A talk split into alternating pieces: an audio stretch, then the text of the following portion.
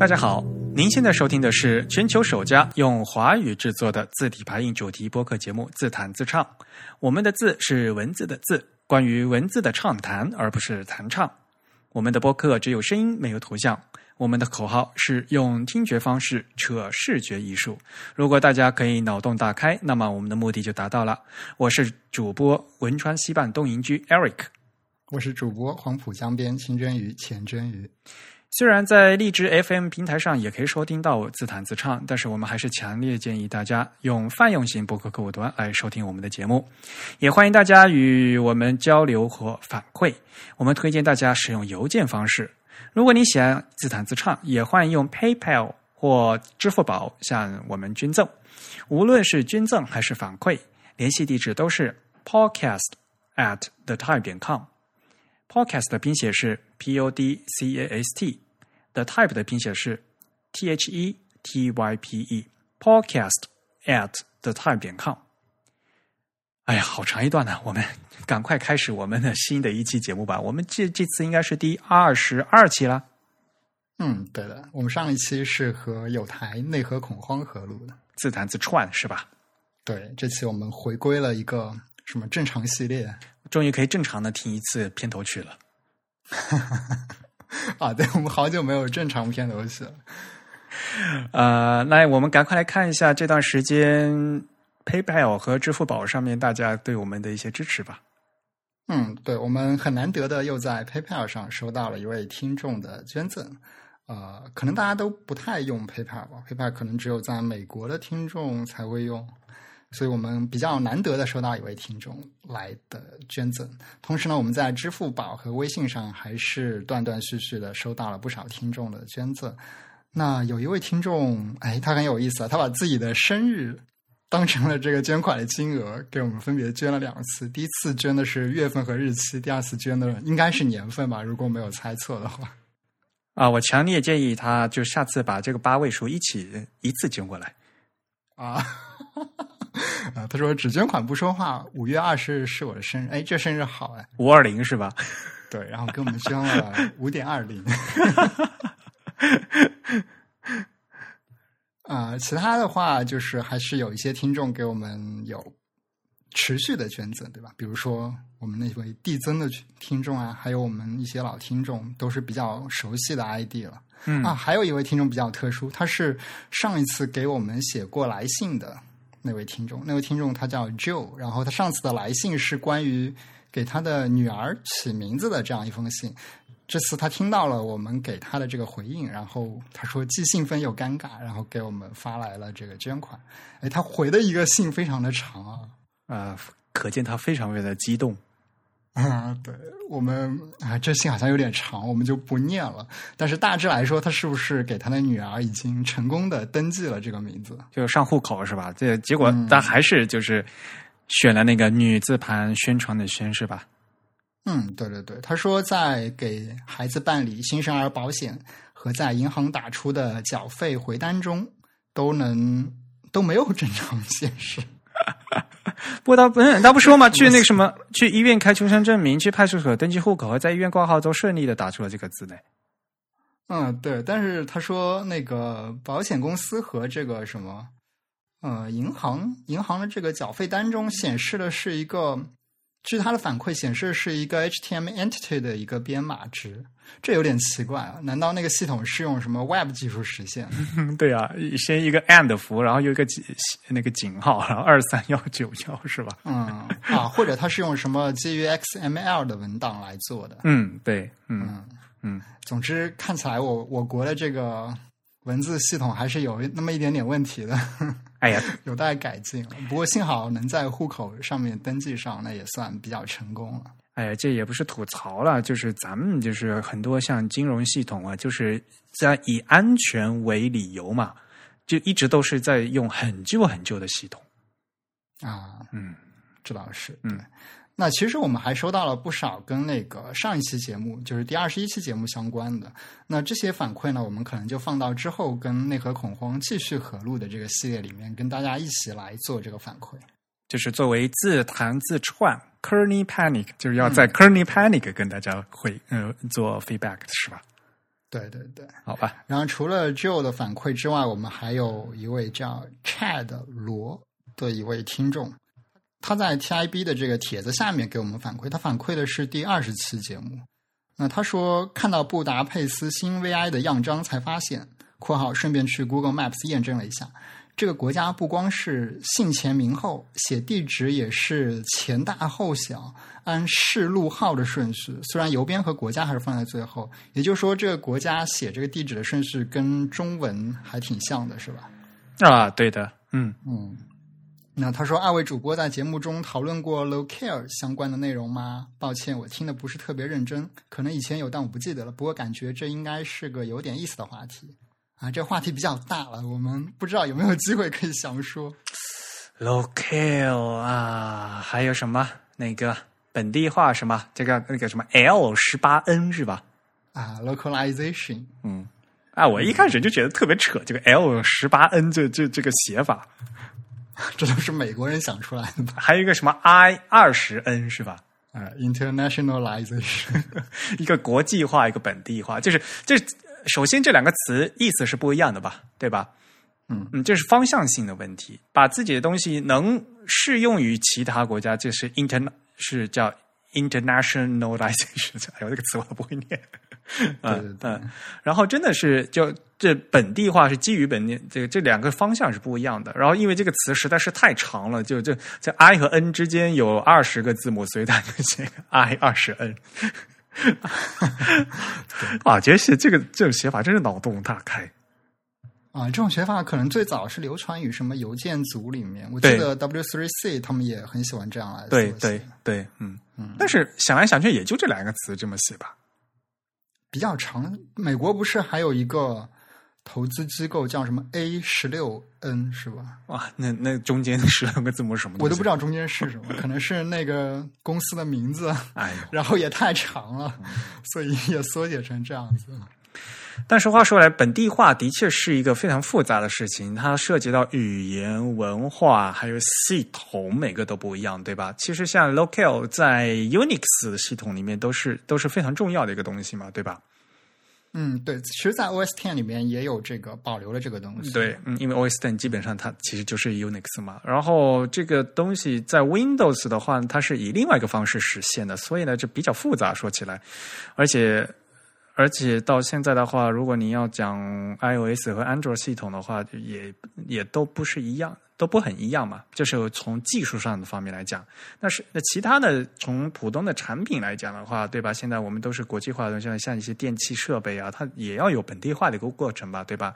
那肯定其中会涉及到语言、文字、文化的问题，而不仅仅是翻译的问题。这个就话题非常之广泛，怎么办呢？我们还是下次以后再找一个机会来讲。对，而且说不定我们可以放到自弹自串里面来讲一讲，就是技术方面放到自弹自串来讲。嗯，对，因为而且大家现在接触到这个 locale，可能都是跟操作系统，无论是桌面端的还是手机端相关的，在这样一些场合中会遇到的。嗯，也经常遇到的问题是在这样一些场合中，比如说为什么 iOS 里面有的时候你发现这个汉字显示了一些很奇怪的写法？嗯嗯，这很可能就是跟这个 locale 相关的。对，就是因为你的你的环主机环主机呃系统里面环境设置不一样，对吧？然后呢，每个呃 app 它的对应也不一样啊。对对对，有些 app 会自己去操纵这个 locale，那就问题会更多，就特别特别乱。对，嗯，对。像我用的我我用两个 iPhone 嘛，我一个 iPhone 是设置成日文的嘛，然后在在里面打开中国制的一些 app 的时候，那里面的那些字符就是乱七八糟的。啊，对对对，而且其实像苹果的那些操作系统，它都允许你同时添加好几个 locale，然后按照一个优先级来排列它们的顺序。对，有优先顺序和 fallback，就是回落机制嘛。对对对，所以这如果是出问题的话，就是要特别要去看你那个 preferences 吧，对吧？就是看你的那个环境设置是怎么样的。有时候是非常单机化，因为这有时候是每个用户他的设置都不一样。嗯，对的，对的。啊，越说越复杂了，我怎么还是就就只打住吧？我们，我们就进入今天的正题。今天有正题吗？今天还是全球新闻字体联播 全球新闻字体联播。啊，对我们今天的主题可能就是各种新闻了。嗯，因为时间又又这么多，哎，我们一个月才两期节目的话，自然而然就是会积攒了好多这种这样的新闻。对我们做这个长周期节目，好像不是很适合播新闻，不过我们还是会挑一些相对有意思的嗯小事件来跟大家分享一下。嗯，那我们快速的过一下吧，要不然，嗯。嗯，好。呃，首先呢，啊，上次和那个博物志串台的时候就说嘛，呃，一些博物馆要改 logo 啊，要改什么东西。现在呢，其实有个最大的一个全世界最著名的美术馆、博物馆之一的卢浮宫，法国巴黎的卢浮宫，它要换 VI 了。啊，哎，这个新闻其实在我至少在英文世界里面没怎么找到相关的资料。啊，对我现在看到的只是一个，哎呀，这是克罗地亚语是吧？我容易吗？我还特地到 谷歌翻译里面去去看了一下。嗯，是这样的，就是其实卢浮宫它这次也是呃叫了好几组的那个设计师进来，像是招标了吧，然后最后是定下来了。而且这次就是最终决定的这一款是非常年轻的两位克罗地亚的设计师呃做的这个 VI 设计。然后它这个 VI 设计里面呢，还有一还有一套就是非常重新设计的一个卢浮宫的字体，他们叫、嗯呃卢浮和 Sans 和卢浮和 Serif 嗯，一套衬线，一套非衬线五。针线是吧？然后这个啊，这个网网页就就呃克罗地亚语的话，可能嗯读不懂的话没有关系，大家可以出来看图。对，我们会把这个网页链接放在这个 show notes 里面，大家有兴趣可以去看一下，里面有一些跟这个字体设计相关的样章吧，应该算是。对，这个卢浮这个 Serif 这套字做的很漂亮，我觉得。啊、对，它整体的风格是一个什么图拉真体的那种风格，是很古典的，然后呢，只有大写字母的。对，这个衬线是有点那种碑刻感觉的。嗯，石刻，嗯，更碑刻感觉的，而且呢，就是还有很多很多的盒字 ligature，这盒字看起来很酷、哦。有有，如果当你排版排的好的话，看起来就是很很漂亮。对，嗯，啊，这些盒子可能英文世界不常用。嗯，但是像嗯，在古典的一些书籍里面，它会会碰到的。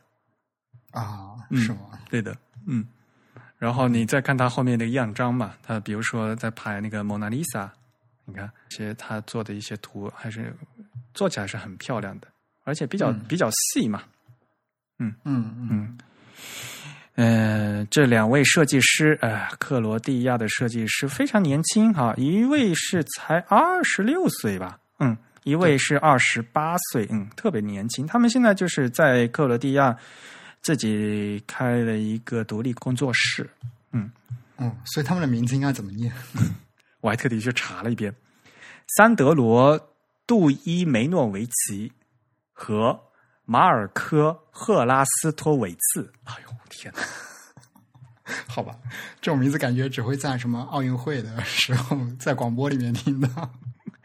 哎呦，呃，这其实对于克罗地亚人，这个这个新闻哈，在克罗地亚就非常的轰动。嗯嗯，就是因为你想卢浮啊，这卢浮宫这么一个这么著名的一个案子，被一个这么年轻的两位设计师给拿下了，对。嗯嗯所以说，其实大家也不用呃，就觉总觉得哈，像什么大项目啊，就是会会有犯怵的心理。只要自己认真，自己能拿出自己有自信的作品的话，大家都可以去参加。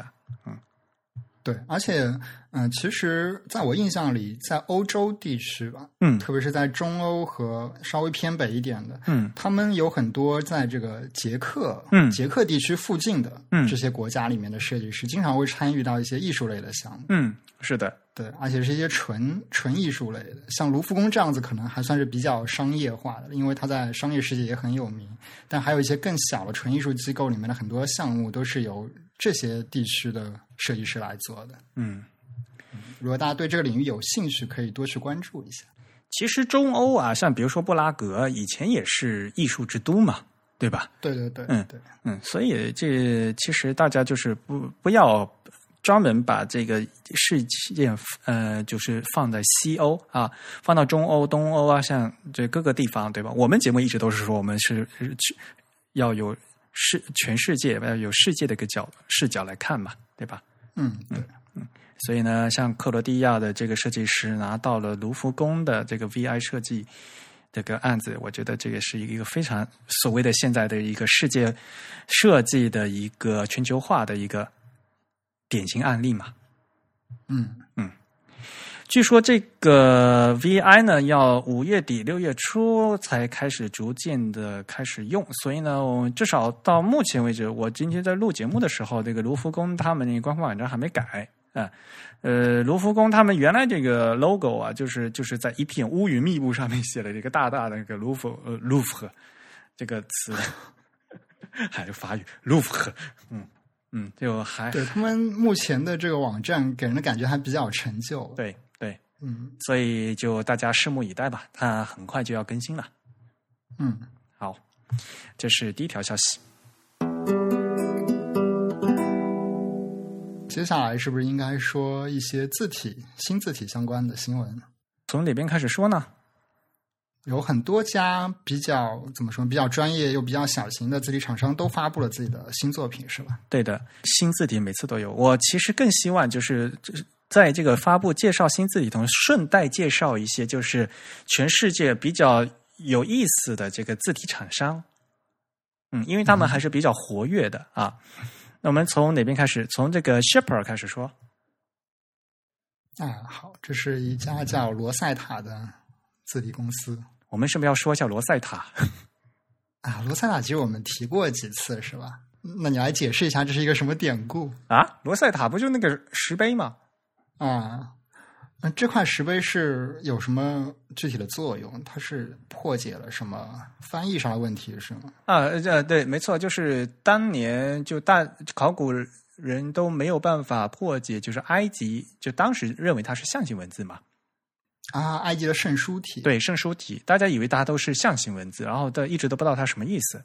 然后呢，在这块罗呃罗塞塔石碑上面，它同时它是有呃圣书体，还有呢有希腊文，还有一个什么我忘记了，嗯，反正它是用三个文字，然后书写是同样的东西。然后呢，有了这块石头，考古学家才才破解出来，啊，原来圣书体它其实是表音文字，而不是象形文字。啊，它是什么译音嘛？嗯嗯，对，所以它是表音的。其实一个猫头鹰啊和呃和一个鸟，它它其实都是一个表音文字的一个字母。啊啊，嗯，就它其实呃某种程度上就像早前大家对这个中国汉字的这个刻板印象一样，就是汉字不单纯是象形文字，它有表意的这个对功能。对对，那么其实圣书体它也不单纯是象形文字，它可能有几个字符是象形文字，但是它更多的是用来表音的。对，不管怎么样，就是说有了罗塞塔石碑，然后呢，圣书体才被破解出来。然后因为它这个上面有三三种语言嘛，所以它经常会罗塞塔这个词呢，就经常会在语言、文字、翻译这这样的一个这个叫一个隐喻嘛。然后有很多东西都被叫罗塞塔，比如说有个翻译软件，翻语言学习软件叫罗塞塔，翻译软件叫罗塞塔，还有以前像那个苹果公司的那个什么通用二进制，它的它那个转译的那个程序也叫罗塞塔。然后现在呢，有一款字体也呃，有个字体公司也叫罗塞塔。嗯罗塞塔这个公司，它的登呃注册登记地址就在捷克，所以呢，也是一个非常有特色的公司。里面呢有各呃各个语种的各国设计师，一共有好像他们十四个人吧。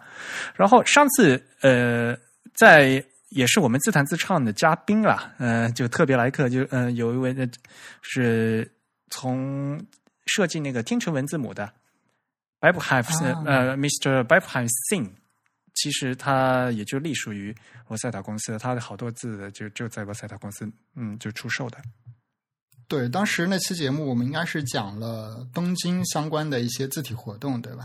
是应该是蒙娜在东京办的一个活动。对，没错，嗯，Type and 对。那这一次我们给大家介绍的是叫 Shepherd Sense 这款，就是带碑刻笔法的无衬线字体。那这款字的设计师是 Florian Range 还是 Range？这个字怎么念？不知道，不知道。而且啊，我发现发现是现在最近的设计师绝大多数都是雷丁大学毕业的，Florian 也是雷丁大呃雷丁大学硕士毕业。然后这款字应该怎么跟大家介绍呢？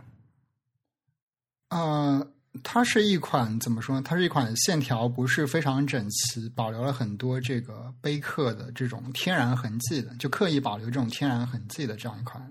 嗯嗯，实际上骨架是比较现代化的字体，应该可以这样来说的。对对，包括它的 X height 啊，包括它对这个大小写的这个比例处理，其实都是一种现代的风格。但是它在这个曲线的造型上呢，是还原了这个石刻的这样一个风格。嗯，然后这现在也是吧，所有这些字都会做很多很多的字重。那这一款字呢，也有五款字重，就 regular、medium、semi bold、bold、extra bold 啊，粗超超粗哈。然后各有这个罗马正体和意大利斜体，所以呢，就是就一共就十款。嗯，这款家族也是非常的非常大。嗯。啊，我我我在看他们字体样，你知道，就它它排的还是很漂亮的。他们居然这个字符集可以涵盖一百二十一种语言啊，基本上都是欧洲的各种小语种吧？应该 对呀，嗯 嗯，但是这也不容易啊。你想，因为呃，不过它本身本人本身的 Rosetta 它就是公司就是在捷克嘛，你要支持捷克语的话，就是那些。很多带声调的那些符号啊，像嗯，像罗马尼亚语啊、斯拉夫语系的那那那些那些符号就很多。嗯，对，其实就是它只要覆盖了 Unicode 的那个拉丁扩展区的话，嗯，就能解决很多国家的这个嗯语言需求。嗯嗯，而且就是它作为一个款无衬线体嘛，然后它整个这个质地，就是整个 texture 排版的 texture 非常均匀。嗯嗯，所以看起来非常舒服，就这款字，我个人比较喜欢。嗯嗯嗯，啊，再说一遍哈，其实就是挑什么字体在节目里介绍的话，完全都是主播的个人爱好。好，好，说完 Rosetta 发布的 Shepherd Sense，我们再换一个，下来我们讲 Font Smith。呃，Font Smith 这个公司是在英国吧？我记得，嗯哼，总部在伦敦，而且他们也是比较老牌的啦。嗯，虽然成立是在一九九七年，但是像什么 BBC 啊、Nike 啊，就是都是他们的客户。嗯啊，嗯，我不知道 Font Smith 这个名字有什么典故啊，但是我看到这个名字总是想起 Finger Smith 这个词。为什么？就 Fingersmith 在英国应该是代指小偷吧？对，然后有一部电影好像就叫 Fingersmith。嗯，好吧。嗯，那那是一个讲女性同性恋题材的这样一个，我忘记是电影还是英剧了。嗯嗯，然后。在那个剧，因为那个剧的时代背景是那个维多利亚时代的，他就会讲到一些跟地下出版相关的这样一些背景。然后其中的一位女主角，她就在一个地下出版社，那种地下出版社一般都是出版一些色情小说了。然后她在里面做过排字工。哎呦！然后，对他，我忘记他是做牌子还是做校对了。然后里其中有一个场景对白，就是他跟那个应该是主编吧，还是什么，就跟他说：“哎，这个这个文稿上面的这个字设错了，这边不应该用 Clarendon 啊，应该用什么 Garamond 之类的。”就跟他说这些啊，这也太 hardcore 了吧！对，所以这个这还挺有意思的。我当时看到这个自己公司的名字，就想到这个东西。哇，你好强，还能想这么多。像我，顶多想到 Smith 这个词是铁匠的意思。啊，好吧，啊，那看起来这家公司其实是因为呃，他的这个什么创始人的名字，他姓的是 Smith，是吧？对对对，就是 Jason Smith 这一位先生，嗯，他创建的，对。然后我们今天要介绍的 Font Smith 发布的一款新的字体啊，因为是 Font Smith，所以他们快发布的字体都是 F S 打头的哈。然后这款字应该怎么念 Aldrin 是吗 Aldrin 嗯嗯，怎么说？这是一款可爱的圆无衬线体圆体字。哦，就我不能说圆体字哈，中文里面说圆体字可能还好，因为西文里面说圆体字感觉是像 wrong-handed 了，就是好吧，圆的无衬线体字，嗯，对，圆头的，圆头的，对，嗯嗯，这款字很可爱了，然后家族构成也是蛮多的，thin、light、regular、medium、bold、heavy，这就几款了，嗯这个就是六个字重了吧？然后呢，还有 italic，所以这个对吧？这就十二个了吧？十二款以后，我哎哦，这这款特别有意思，它有个 UI 图标用的 FS Aldrin Icons。啊，是吗它？有一个图标体，对，蛮可爱的。对，就有好多好各种各样的一个那个图标。啊，也就是说，他做了一款字体，里面主要封装的是一些 icon。对啊、这还比较符合现在这个 Web 开发的需求。对，所以很显然，就是它开发这个目的也是面向，比如说 UI 设计啊什么的。嗯嗯，在有一些 UI 设计领域，确实比较喜欢用一些原体的字。对，嗯然后那个 icons 你可以看一下，它那上面就是什么，主要有什么呃播放，然后声音喇叭的啊，还有什么播音乐的回放啊，还有天气天气什么晴天、雨天啊，还有就各种比如箭头啊，还有什么嗯键盘、软盘、垃圾桶啊什么的。呃啊，还它的这个卖点挺有意思的。啊，我也不知道这是不是它的卖点，说不定这这个也许就是设计师的一个 hobby，就是一个爱好，业余爱好，他随便画一画。啊，我觉得应该算是一个卖点，因为早期其实呃就有人在做这样的事情，就是怎么说呢？因为在那个 iOS 七之后嘛，这个嗯 UI 的风格就变成了这种，嗯、i c o n 都喜欢用细线条型的，嗯所以大家就开始考虑能不能让这个 icon 的风格跟这个所使用的 UI 字体的风格是一致的。嗯所以我记得早前就有人开发了号称是基于 Helvetica 的这个风格设计的一套 icon，好像还挺有名的。字体本身它是一个矢量文件嘛，嗯，所以在界面上用 icon 的地方，然后用字体文件来来实现的这个做法呢，越来越多了。啊，对，这个是在这个 Web 开发上越来越多了。对但实际上在这个 App 的 UI 开发，也就是比如说 iOS App 或者是本地 App，这个技术应该还没有被推广。嗯嗯嗯但是这种趋势嘛，就是的 icon 和和 font 越来越接近了嘛。对，不过我们至少可以把一个图像存在一个字体文件里，这是没有什么太大问题。嗯，对对，因为它们都是一些矢量的信息。对，以前不是都说用 SVG 嘛，不是？啊，对对对，嗯其实，在 Web 上面，我们之前跟那个对跟董福星先生一起聊，对对对，我们讲到了一些 Web Font 的技术，然后我们说到，其实现在 UI 设计，特别是 Web UI 设计，有一种趋势就是将这个图标呢用这个字体来实现，嗯哼，因为它可以让这个。呃，很多图像合成一个文件来传输，这样传输的效率至少在现在的技术体系下会相对高一些。嗯所以我们也看到了，所以我觉得它是一个卖点就是它切中了这个 UI 开发的一个实际的需求。嗯，对的。所以，而且他做的也很可爱嘛，就很很符合他这这它是整体一套的风格嘛。对，嗯，对，它一方面符合这个技术的需求，另一方面呢，它符合设计师的想象，就是让这个图标跟字体的风格是一致的。所以呢，在要让字体设计师来做这个东西的话，他就可以在这个得到一个内在的一个统一。嗯，这个风格的统一是很关键的。对，比较有说服力了，对就是让人觉得他们是很统一的。啊，对，没错。嗯，我们下面给大家介绍一个租赁服务吧 fond Stand。啊对这个服务，其实关心西文字体的我们的听众可能已经知道这个 app 了。嗯，然后现在就是我们作为新闻就讲说，这它就是刚新发布了 iOS 版的应用，因为它以前只有 Mac 版，只有 OS Ten 的版本。嗯，对对对，嗯，这服务本身的话，就是桌面字体的租赁授权，呃，这个可能大家都知道吧。所以像刚才我介，呃，我们介绍的像 Rosetta，嗯，还有像我们以前节目介绍 Type Together，还 Commercial，还有 Debo Font He，还有 ATP 这些就是常呃一些主要的这些字体厂商呢，都在 Founderstand 里面都可以进行租赁服务。对，应该说，呃，比较著名的西方世界的这个字体厂商，但又不是那种巨头型的，嗯基本都在他这边有上架。除了巨头型的话，岂不除了就是 Monotype？对，应该说除了 Monotype，嗯还有 I ITC，不知道现在还怎样。嗯嗯，对，啊，是是 ITC 吧？嗯，对，基本上都在他们这边多少有一些产品上架，而且好像他们也在寻求一些中文字体的合作商。是的。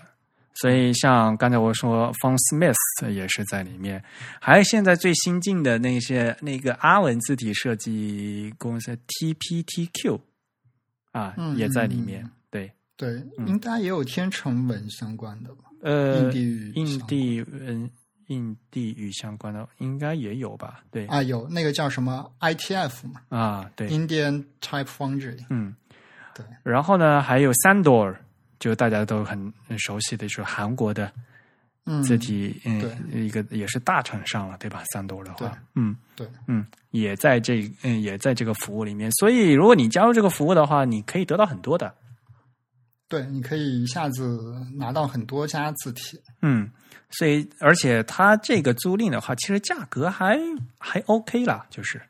对，它就是一个 passport 类似这样子的。对，没错，嗯，所以这个服务本身也是非常值得推荐。那而且他们又有了 iOS 版和那个客户端嘛，嗯，还有 OS Ten 版的运用，所以就它的易用性呢得到一个很大的提高。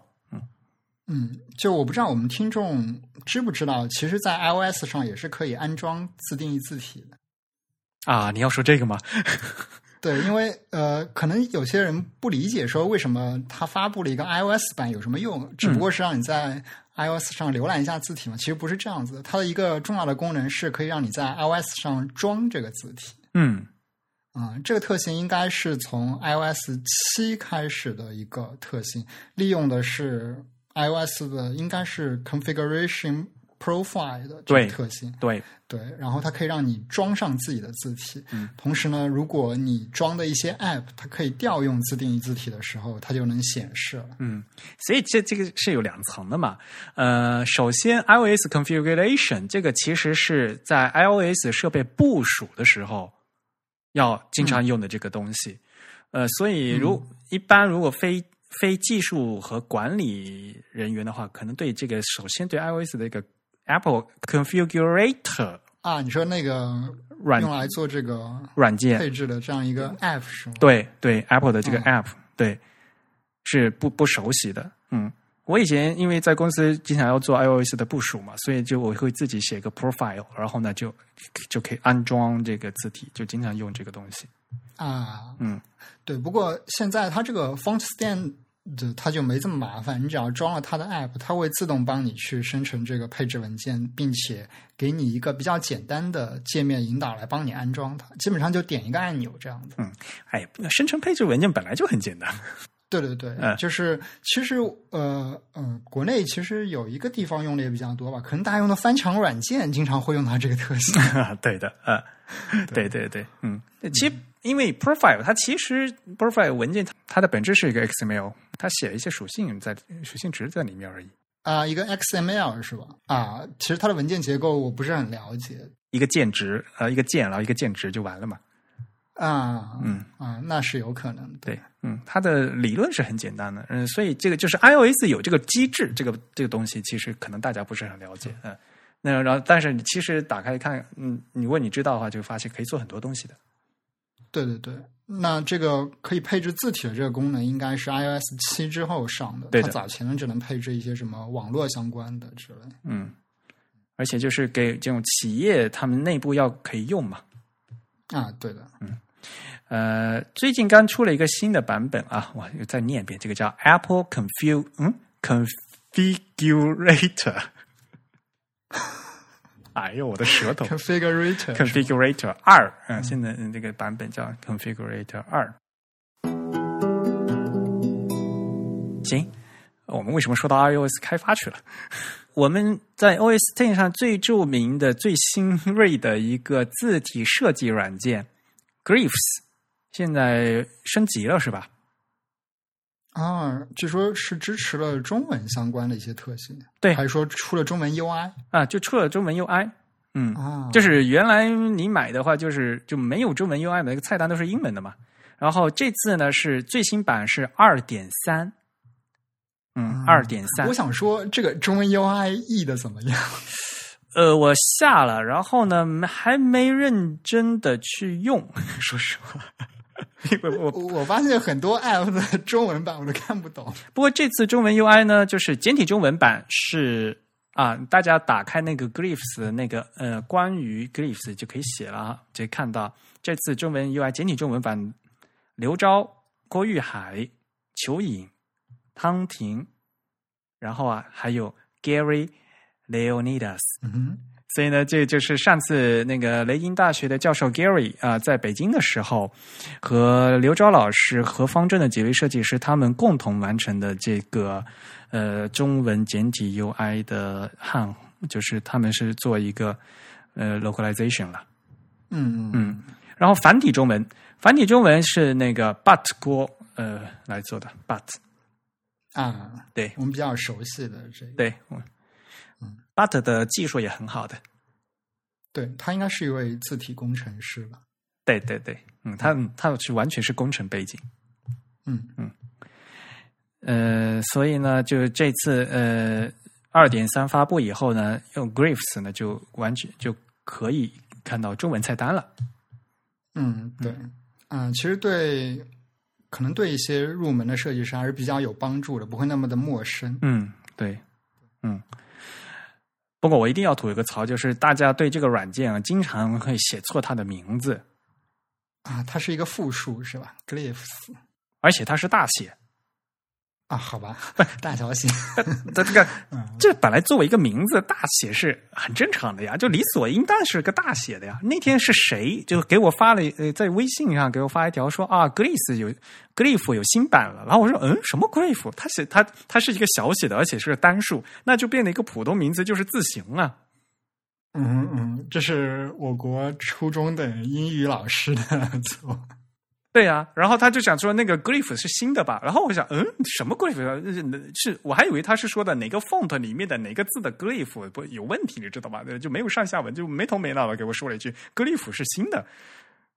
啊嗯你应该要大写，然后而且这个名它首先是个专有名词嘛，专有名词要要第一个字母要大写嘛，而且人家的名字就叫 Glyphs，对吧？嗯，对，就是不要搞错这个单复数，可能是更重要的。不管人家单复数是呃是单数还是复，这个名字就是这样子的，人家的名字就是带 s 的，对吧？对对对，嗯，这个这典型的就是大家对这个英文的一个大小写单复数就没有概念啊。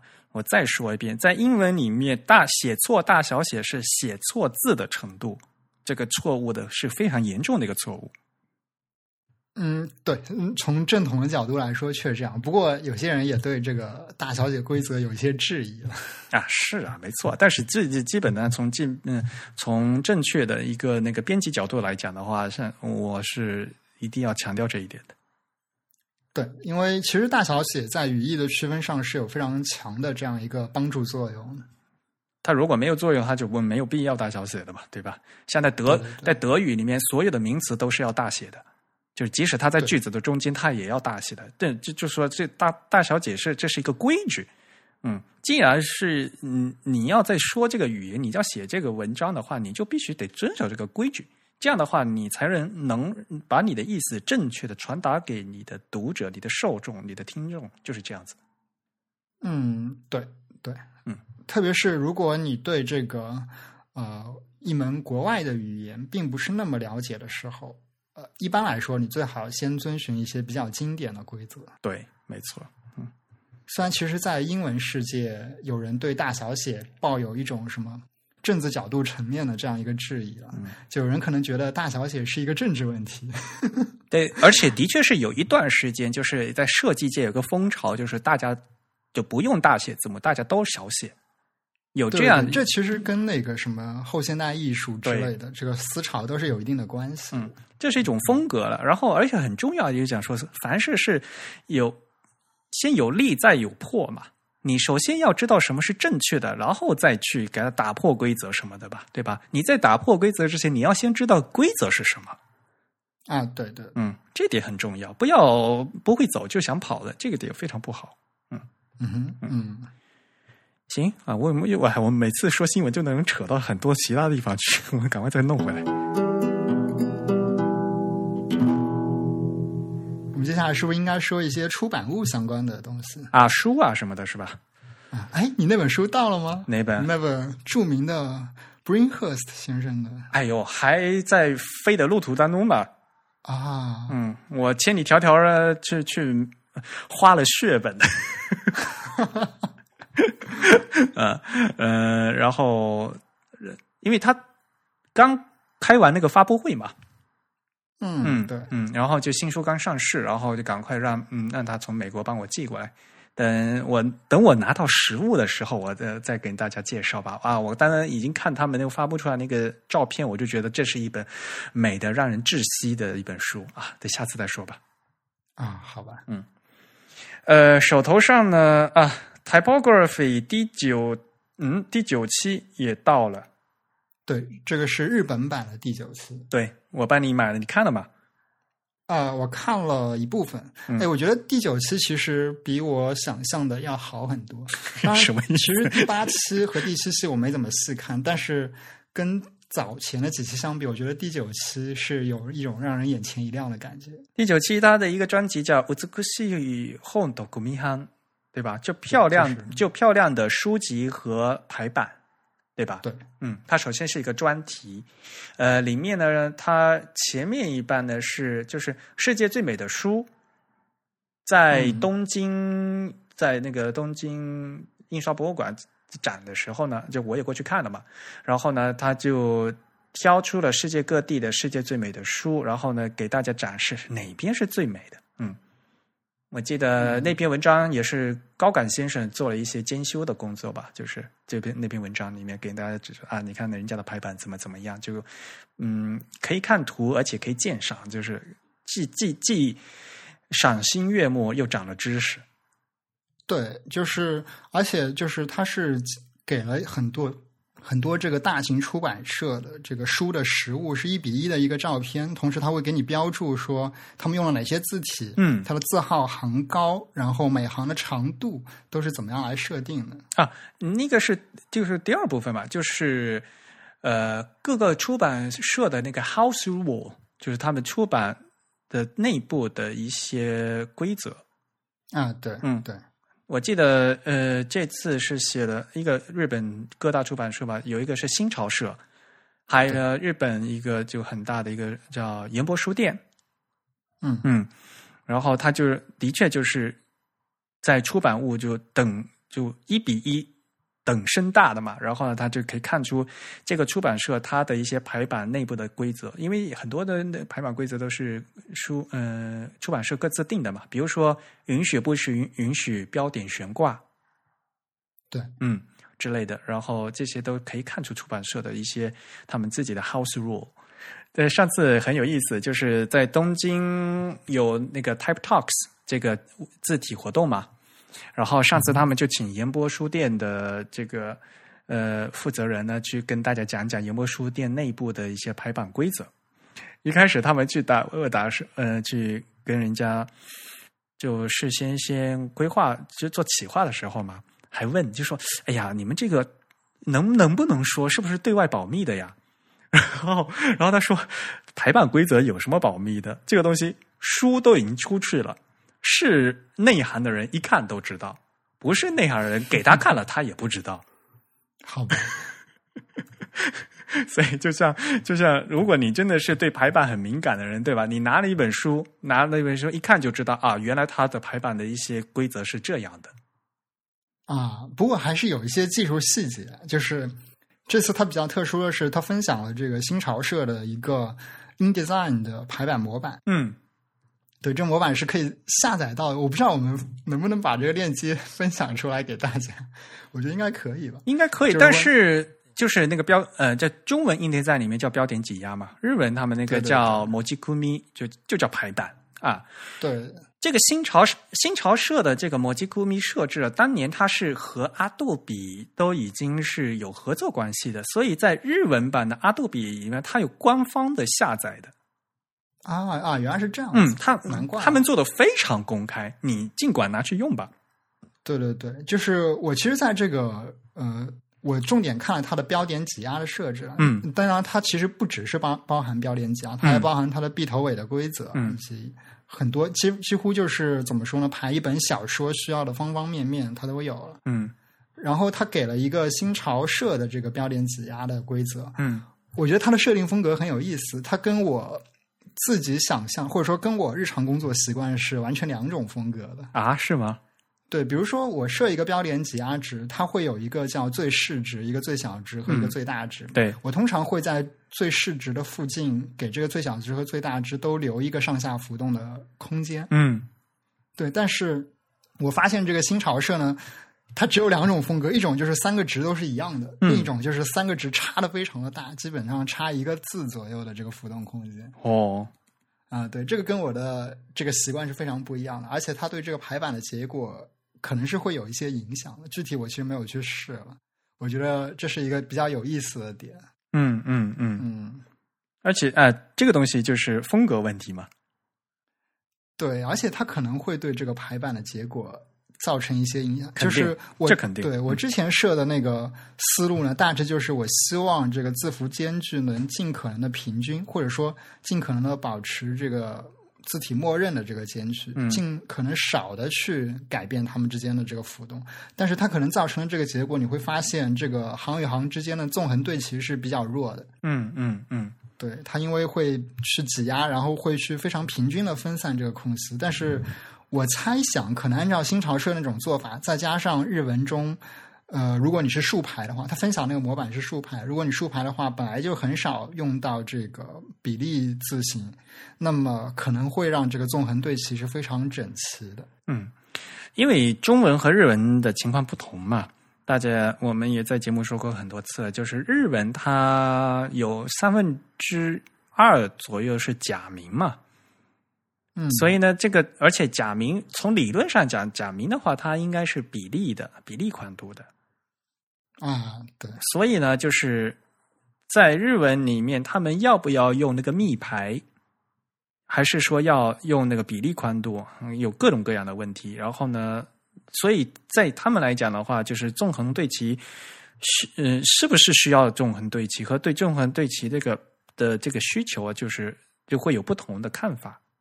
啊啊，他们手的那个密牌叫 beta 是吧？贝塔，嗯。啊，对。他，我看了，呃，我稍微翻了几页 typography 这一期，我看那个大书店的这个，你就大的出版社了，嗯，他们的这个规则里面，他们排正文都是密牌，也就是说关掉这个 kerning。对，一般来讲就是就是最普通的就叫北大，就叫密牌。啊，对对对不就是不紧也其实就是不疏，嗯，不紧也对，不疏，它其实就是嗯。假名占一个字的空间。对对，嗯，我看大多数都是这么，对这是大原则。因为你如果太太太去搞的话，嗯不像杂志，因为而且杂志它可能要对它那个版面要进行挤压嘛，因为它可能会在有限的版面必须要把这这篇文章挤进去嘛。嗯，如果你长的那些小说啊，如果厚的那个长篇的文章的话，可能就对这个需求会稍微少一点。啊，对，嗯，就而且它一般来讲，尤其是像研波书店的话，它都是一个很正统的学术书和这样子的东西，它需要的是比较顺畅的一个呼吸的一个一个文文文章的一个质地。对，而且它竖排的也很多。它竖排的时候，其实用这个呃等宽的效果会比较好一点。嗯对，因为在纵向一般来说不太有这个什么 kerning 的这个需求吧，就是假名的时候。他们能他们那不叫 kerning，他们就是 proportional。嗯，他们先他们这个不是用 kerning 实现的吗？我记得好像是用没有 kerning 先有 pro 嗯 proportional，然后还有 kerning，有两个层级，啊这样子有两个层级，啊对，啊。嗯，很复杂的，日文的假名那个特别复杂。嗯嗯，因为其实真正做 kerning 的厂商不多，我记得好像也就是像什么自由工坊，有的时候会做。嗯，自由工坊的一般都是科，嗯，它有科拟信息的，对，假名都有科拟信息的。对，但是像森泽的一些老的字体，基本都没有 kerning 信息。但是但是它也是等嗯，他们他们假名有分等宽的假名还是比例的假名。啊，是这样子。对，嗯嗯，所以很复杂。首先就是，呃，如果是完全等宽的话，那就是北大的嘛。等宽加北嗯加那个贝塔，就就等宽加上密排的话，就是很很正的，就像稿纸一样的那样纵横对齐了嘛，对吧？对对对，嗯，然后假名它可以不等宽，就是比例的嘛，然后它可以缩一些，嗯然后再进行 kerning。啊，或者就是有一些排书的风格是加一个固定的字间距，嗯加一个固定的字符间距。对啊，这里这里我要跟大家说一个小问题，就是他们这一期有几个地方有非常低级的错误比，如说，比如说，比如说，其实只有一处啦，就是说他在写那个字符间距的时候，他把那个单位搞错了，应该是有两页。都是搞错，他把字符间距的单位标成了 em，然后又非常吓人。你发现字符间距是什么？两百 em，这就非常吓人了。就是我们知道 em 的意思是一个字的大小，一个字的一个全宽字符的大小。如果是两百个 em 的话，你想想这个字符间距有多大？那实际上我们知道字符间距应该是千分之一嗯 em 为单位的，嗯对，所以这是一个低级的排印错误。所以它应该写成呃，一般来说，我们可能就去掉单位了，就不写了，就可能只写个两百或者写个四十五十这样子的。但是他写了这个单位，又没有把这个单位搞对，就比较尴尬。好吧，我跟他们总编说一下。对，我可以跟他们反馈一下。对，下下次我去我去跟恭候说一下。对，而且那两页还标的特别大，他在后面的几页就就不写单位了。这个标法其实是比较常见的，对，般一般都不用写。单位。对，对对对，那主要是因为阿杜比软件里面它默认的就是一千分之一嘛。对对对，对，嗯嗯嗯啊，待待会儿你嗯告诉我还在哪儿。啊，我好像还在我在我在新浪微博上发了一个照片，啊当然我没有说这是哪本书的。好吧，你这样节目录出去播出去好吗？没事，他们听不懂中文嘛。太坑了你。嗯啊，另外这期其实我说这期为什么有意思呢？就是说这期它有很多这个子板块都让人觉得非常的实用，包括它起这个标题的方式。比如它有一个板块叫，它有两两个板块吧，都是这种起标题的风格，就是什么 k o l e d a chaos del kitai 这种。嗯，至少这一些是希望大家知道的。这个 这个这个基础的基础一定要摁住的那种，对吧？对，就有一种那种，呃，什么设计师必须知道的十个要点。嗯嗯嗯，对的。嗯，就是这种东西。啊，而且它的然后你看编排方式 没有聊聊，你读了以后发现自己都知道吧？啊，没有没有，啊，其实还是有一些不太知道，因为它有很多是关于这个日文排版的一些特殊的规则，比如他会跟你分析说，呃，什么时候这个假名我们应该是用这个贝塔的排法的。也就是这个等宽的排法，什么时候呢是可以用这个比例的排法？嗯，它会跟你区分一些北场景。然后密排，对对对，嗯但实际它所谓的这个密排，这个结果就是等宽嘛，对吧？嗯，就是说不加不加紧，呃，就是说不挤也不加松。对对对，嗯就是不不会对这个不同的字符做一个间距的调整，也不会整体加那个 checking。对，因为日本呢，呃，基本上就是首先你得考虑的，你是北它就是密牌或者此妹就是紧牌，就加紧。对对对，它这个词麦其实用的就是一个比例字形的假名，对吧？嗯，因为姊妹就是往里挤嘛，但是往里挤有很多种方法。嗯，对对对，呃，你可以利用就就比如说比例字体它们本身的那个信息拿出来挤，或者你可以手动挤。啊，手动挤的话，这个排大片的文章就不太啊现实，一般就是用 kerning 信息或者用字体本身的这个比例宽度。对，嗯，然后这个挤，因因为根据你那个摩吉咕咪，就是中文的那个呃叫标点挤压的设置，会发生很大的变化，又挤来挤去，然后又跟标点挤压的那些设置又发生变化嘛，就这它整个版面就动的了嘛。然后你要根据你的那个优先，然后你又有标点挤压，又有闭头尾，对吧？然后又有那些，比如说标点悬挂，你是强制还是不强制？默认这这几个条件，它会综合的对这个版面进行影响。嗯，对对对，所以就是很复杂，会搞的。你自己要设置的时候，你自己要知道它哪个哪个条件是优先的，哪个条件是不优先的。嗯要不然你都到时候你都不知道它为什么给给给这这里会挤成这个样子，或者这个这个这个送出去。对，其实基本上，嗯、都很难，就是最后去分析，因为你最后看到一个结果是一个多重是的多重因素调出来是的然后你又不能像机器一样的去 分析这里面的逻辑，你也不知道 Adobe 背后的这个实现方式。哎，但是它是有那个优先优先层级的嘛，这优先层级你还是可以设置的嘛。对，但非常的不直观。就就我个人的经验，外加就是呃，InDesign 对中文的支持本来就不是很好，所以你有的时候看到这个结果就莫名其妙，你也不知道该往哪里去调的。而且更坑的是，因为日文的话，那个假名更更不容易看出来。你中文有时候还是方块字嘛，你至少有时候嗯字、对字句不均的话，你可以看嘛，诶，好发现有问题。然后呢，假名又又本来就就又非等宽的嘛，所以所以有时候为什么这个字句变成这个样子，你都不知道怎么调。嗯对，确实是这样子。嗯，然后实在没办法，你最后再手动手动就给搞两下，有时候就只能这样。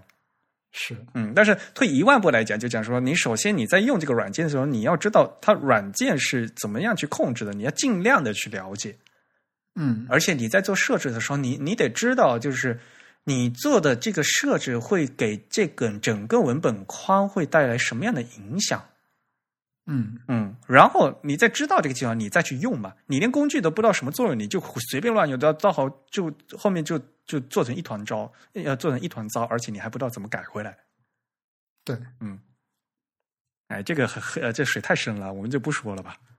嗯，好，然后这次呢，还有一个附录，对吧？就是一个送了一本小册子。对对对，这个小册子也是非常啊呃呃，当然了，对我们可能对于我们中国人的话，可能就是比意义就更不一样一些。呃，但原来这个就是日文的正文字体排版的各种样章。对，其实它这些字体主要是从它这一期的这个杂志中所讲到的那些书，以及那些厂商所常用的正文字体里面挑出来。嗯，不过一般来就是大部分的，就是日本大厂上的字都已经放进去了，就是正文字体的字都放进去了。对，其实也就是说，这些正文字体的字已经被各个排书的书籍设计师们广泛的运用到，嗯基本都在用。对，嗯而且他们的组合很复杂。其实这期的这个 typography 本身，它也是用了非常多种的正文字体的组合来排的。对，对，它每一个章节都是用了不同的正文字体，包括黑体和这个宋体的组合，他们叫明朝体和哥特体。嗯嗯。嗯，所以你把书内容看遍，然后你再再开始研究他们这本 typography 的排版是吧？对，因为它会标，就是这次的 typography，它就是自己给自己也做了一个解释，嗯它会告诉你说，我们上一个章节里面，我们这个章节用了哪些字体，下一个章节用了哪些字体，它专门有一张表列出来了这些。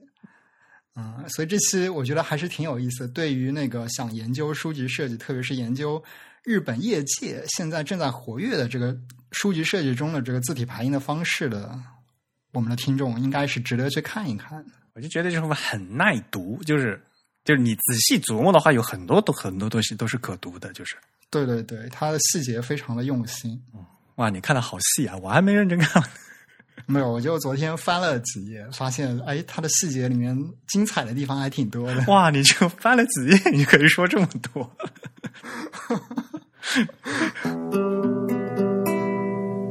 呃，然后另外一本书啊、呃另外一本书呃，也我我我订的还没到啊、这本是叫什么？Typograph Journal，啊，这也是很有意思的。呃，是澳大利亚布里斯班的一位设计师他在做的。然后呢，这个 Typograph Journal 呢，它现在已经出到第四集了啊，就一二三四。呃，这套书的话，首先很有意思，它这个主题叫“设计师写给设计师看的”。嗯嗯，所以里面呢可能会有一些就是比较实验性的作品，还有一些就是展示个人嗯、呃个人思想的一些东西在。但是这个 idea 这这这创意这东西都是呃蛮有意思的，很有启发意义。嗯，嗯哼然后这个创办人也很有意思，叫 Nicole Arnett Phillips。嗯，呃，我就看这个人嘛，他他自我介绍里面有一句话很很有意思，他说：“I use type in both two and three dimensions. from six point in print to six meters in the built environment。好吧，从六点到六米。对，首先他说我用字，I use type。然后呢，in both two and three dimensions，在二维或者在三维，也就是说既做平面又做空间。对，嗯，然后呢，从六点到六米，嗯， 小到印刷品，大到就是那个就那你说六米的字肯定是贴在那个这个外墙建筑外墙上面的吧，对吧？对，或者是制服的广告啊，对对对，嗯嗯，啊，我就觉得他这种说法很有意思啊。其实他他这用的这个单位也很有意思啊，就是因为 point 是一个在印刷行业的单位，嗯而这个 meter 这个公制的，嗯其实就是一个在建筑行业才会使用到的嗯单位了。对，嗯啊所以他其实这句话中双关了很多隐含性词。对呀、就所以就是这个。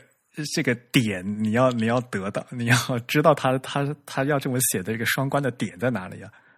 对，所以所以一个 point 是多长？我们是不是要重复一下这个重要的问题？哎呦，大约零点三五毫米是吗？哎呦，烦死了！这个这个点字的事情，哎，我以后还要再再再拿节目再来说一遍，这个太乱了。嗯嗯，基本上我们常常用的一个记忆方式就是它是七十二分之一英寸这样一个长度。对吧？嗯嗯，首先是法寸、英寸是吧？啊，对，所以这个音质单位呢也有很多的坑，大家一定要留心，我讨厌十二进制，我讨厌十二进制，我讨厌十二进制。好吧？重要事情说三遍。好了，我们赶快下一个。嗯呃，下一个给大家介绍的是一个新的网站，嗯，叫 Type Dear Today。是一家俄罗斯人开办的网站。对，也是两位就是比较年轻的设计师，呃，平面字体设计师，他们是莫斯科国立大学的印刷艺术专业毕业的。啊，终于找到一个不是那个雷丁大学毕业的了。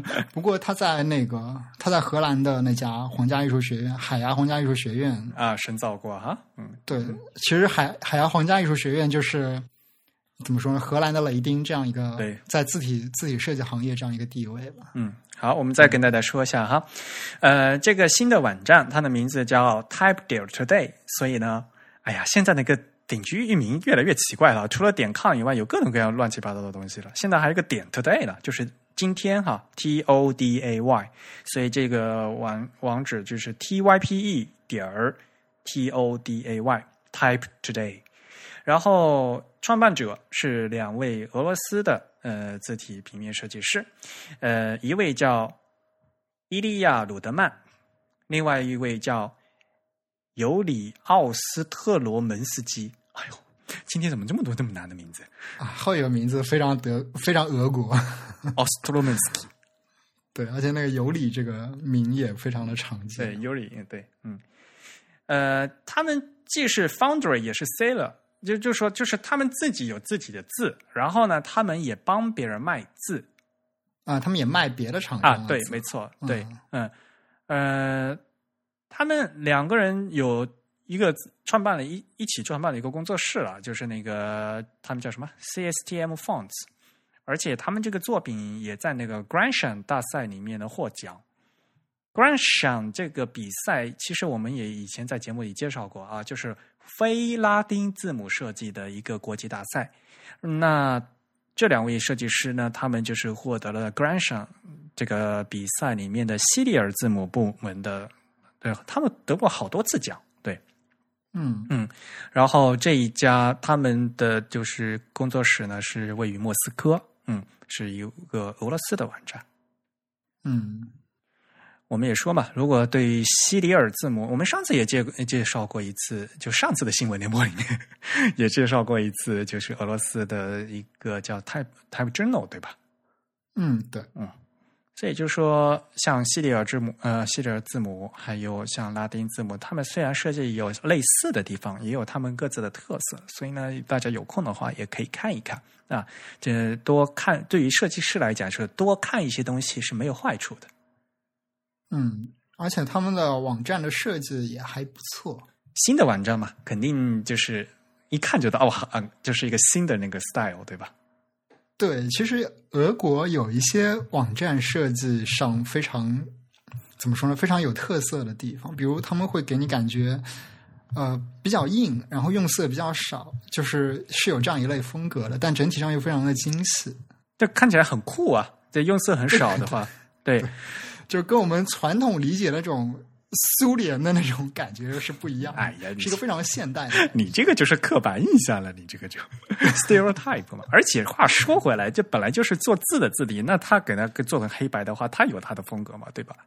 嗯，是。就像咱们 DIB，我像那个自弹自唱呢，也是我们就说，我们因为也是做字嘛，字里行间都是黑白相间的，所以我们呢也是只用黑白两色啊。除了串台节目是，好吧？嗯，对。啊，然后啊，也希望大家来看一下这个俄罗斯的新的网站，也非常有意思。嗯嗯，然后就是一些老牌的网站出了一些新的东西，给大家介绍一下。嗯，一个是这个非常著名的 I Love Typography。嗯，他们发了一篇长文，叫 The First Roman Fonts，就是叫什么罗马正体，就是罗马。罗马体的起源呢，就是这个说第一款罗马罗马体的罗马正体字啊，对对对，可以这么说吧，也就是所谓的这个 font，也就是这个字体的这个起源。嗯嗯，哇，这个这就完全是学术论文级的一篇文章啊，非常的长。对，I love typography 经常发长文，而且他们长文都是专门精心排版过的，每篇都不一样。对。这篇文章排版也非常好，然后呢也非常有深度，呃，是一个学术性质的文章。大家即呃即使大家看不懂，就可翻一翻他们的版面设计也非常非常的漂亮，对不对？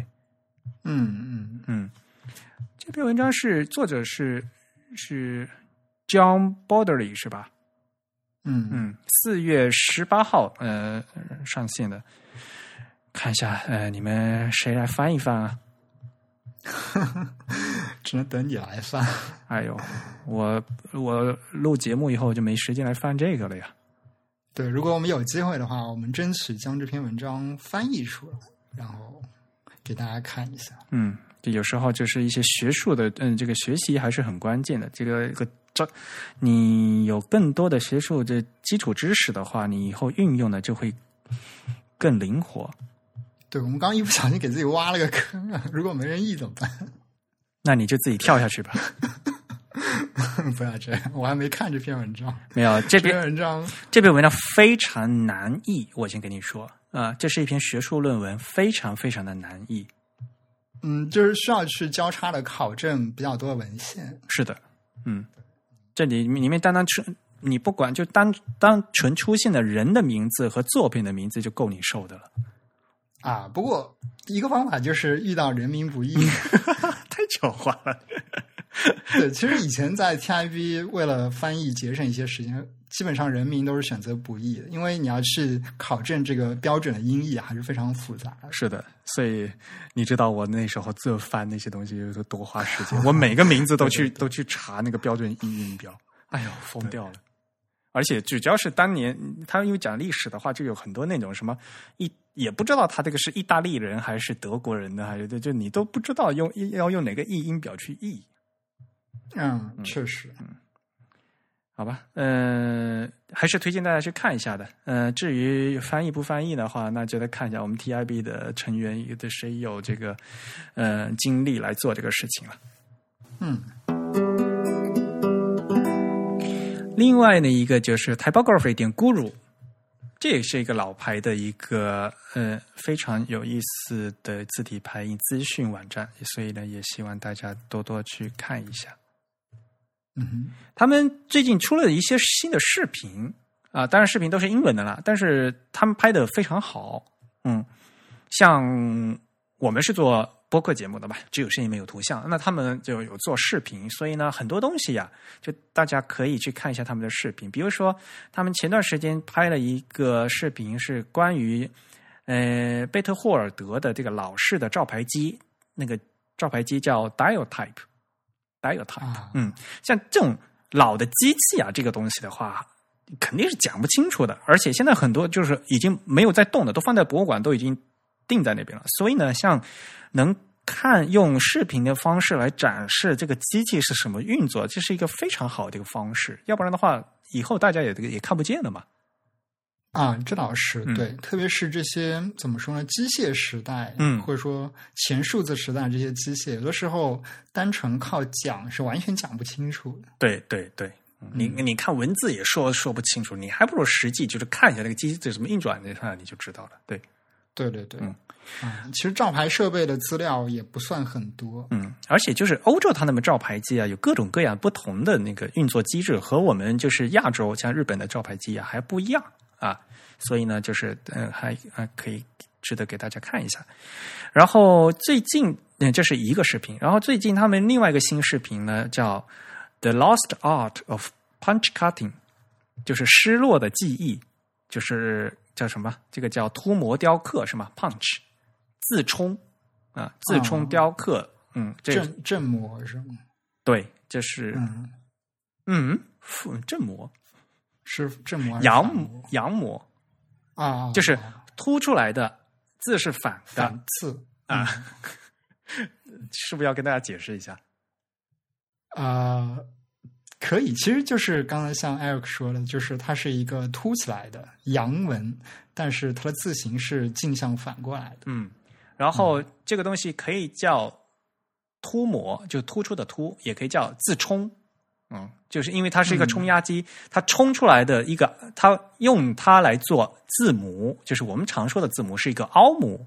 嗯，然后这个凹母呢，应该是正字，就是跟我们看起来写字的字是一样的。然后呢，它是凹进去的正字音模。嗯啊，对对对，啊，这一点可能值得说一下。也就是说，我们通常想象说，我们注一个签字是反的，所以我们有一个正正过来的模具就可以了。但实际上，这个正过来的模具又是另一个反过来的模具给它做出来的。就是说，呃，因为我们说的字母就是说这个正过来的模具嘛，这个正过来的模具有很多种做法，有冲压法，也有雕刻法，对对还有什么电镀法都有嘛，对吧？电嗯嗯嗯，所以呢，在欧洲的话，有很多它是用这个冲压法来做的。这冲嗯冲压法就意味着你要再用一个东西去给把它冲冲压出来，嗯，所以呢，它需要一个还要是一个它之前一个正的一个叫 punch 的一个东西，叫自自冲。对，所以其实还有本书是讲这个的，对吗？我们经常也提到的这本书，Punch Punch Cutter 是这本书呃，那不对，那本书叫 Counter Punch。啊，Counter Punch 那本书是说，那本书是说怎么做这个 punch，它还要一个反 punch，它都互相冲冲来冲去。啊，然后在 count，其实，在 counter punch 之前还有 counter counter punch，反反自冲。为为什么会有这么多层呢？嗯，他们他们就是冲来冲去，冲来冲去。嗯，所以那呃，因为我们在东亚绝大多数都是用雕刻的字母，不对不会像他们用那个冲压的字幕。所以呢，我们当时就是大，我们就一直都没我自己啊，都嗯不大懂这个 punch 呃 punch counter punch 到底是一个什么东西。嗯，后来读了那本书才知道啊，原来他们那个做字的当年那个机制是这样子的。那个真的是给我让我就简直就是开了一个新鲜的世界，就是那样。嗯，它其实是，嗯、怎么说呢？它是将一个单独的字母又进行了一些造型上的分解，对吧？嗯嗯，这个说起来的话话又很长了，这这可以影直接影响到就为什么我们管那个字怀或者字腔叫 counter，就是从就这么来的。其实，对对对，就是说这个东西，我们发现好像在汉字里面，大家是想不到它的意义，因为大家想象一个汉字嘛，就是一次性把它刻出来刻出来的，对，嗯，对，而而不是说一个一个部件的去给它，这样冲压出来，敲出来对，互相冲压出来的，对，对对对，我们很所以这个就是在东方世界很少见的。对我们的活字字母就很少用这种冲压法，都是雕刻法的，所以就是就就就就我们那个刻字师傅去刻不就完了嘛？就大家都觉得，嗯嗯。对，嗯，所以呢，就是以前呢是有这个自冲的，在欧洲他们一般都是用自冲这个的，或者叫涂抹，嗯，然后呢刻这个自冲的就叫叫 punch cutter，像以前我们经常说，像什么 Garamond 嘛，嗯、他自己其实他的职业是什么？他的职业叫 punch cutter，他就是刻这个自冲的人。嗯。嗯所以呢，现在呢，肯定就是连连金属活字都没有了嘛，所以呢，就根本就没有这个 punch cutting 这个这这一回事儿了，就没有这个工作了。所以呢，他这个名这篇这个视频的名字也是叫《The Lost Art of Punch Cutting》，就失落的艺术。，对对失传的手艺。对，失传的手艺，对，是现在我们回归手艺嘛，那手艺人在哪里，对吧？而且这一篇视频是马修卡特来做这个 narration 嗯旁白的，对，所以嗯呃，推荐大家去看一下。嗯，好了，我们又说了一个多小时了，啊，是吗？对的呀，已经一个多小时了。哦，那是不是可以到到此结束了？我们今天真的是一点主题都没有。其实我们准备了很多主题了，但是 就排说呢？就排期是有有一些新闻想要跟大家分享，所以我们就排到后面一些。不过、呃也没有办法了。呃，能跟大家说的就是，因为像我一直都是在做这个大部头的一些编辑和校对的一些工作嘛，所以呢，到了六七八九月份呢，会有一些呃大型的动作。大型的动作，有一些应该说有很多很多那个著作要出版，对吧？也不叫著作了，对吧？又不是我自己写的，对，呃，所以呢，啊就是参与的著作。对，就参也也是我们 TIB 的一些出版项目嘛，嗯，所以就要等到六七月份，然后再给大家分享。嗯，先吊一下，呃，先卖一下关子，吊一下大家的胃口。好，嗯那好，那这期的节目我们就到这里。好，嗯，那欢迎大家关注我们在社交网络上，可以在微博、新在新浪微博，在这个 Twitter 或者在微信上搜索 The Type T H E T Y P E 都可以找到我们。那么同时呢，也欢迎大家给我们捐赠，在这个支付宝、在微信公众号上，同时在 PayPal 上都是可以给我们直接捐赠的。那么在 PayPal 和支付宝上给我们的邮箱地址 podcast at the type 点 com 捐赠。那么在微信上呢，就搜索我们的公众号。同时呢，也欢迎大家写信给我们反馈，我们的邮箱地址和我们的捐赠地址是一样的，都是 podcast at thetype。喜欢用 Facebook 的用户呢，也可以在这个 Facebook 上搜索 “Type is beautiful” 找到我们。我们在微信公众号上可以打赏哦。啊，对对对，好了，那这次节目没有嘉宾，嗯、是由 Eric 和真宇主持的，呃，由 Eric 在 OS Ten 上剪辑制作完成。我们下期节目再见。嗯，再见。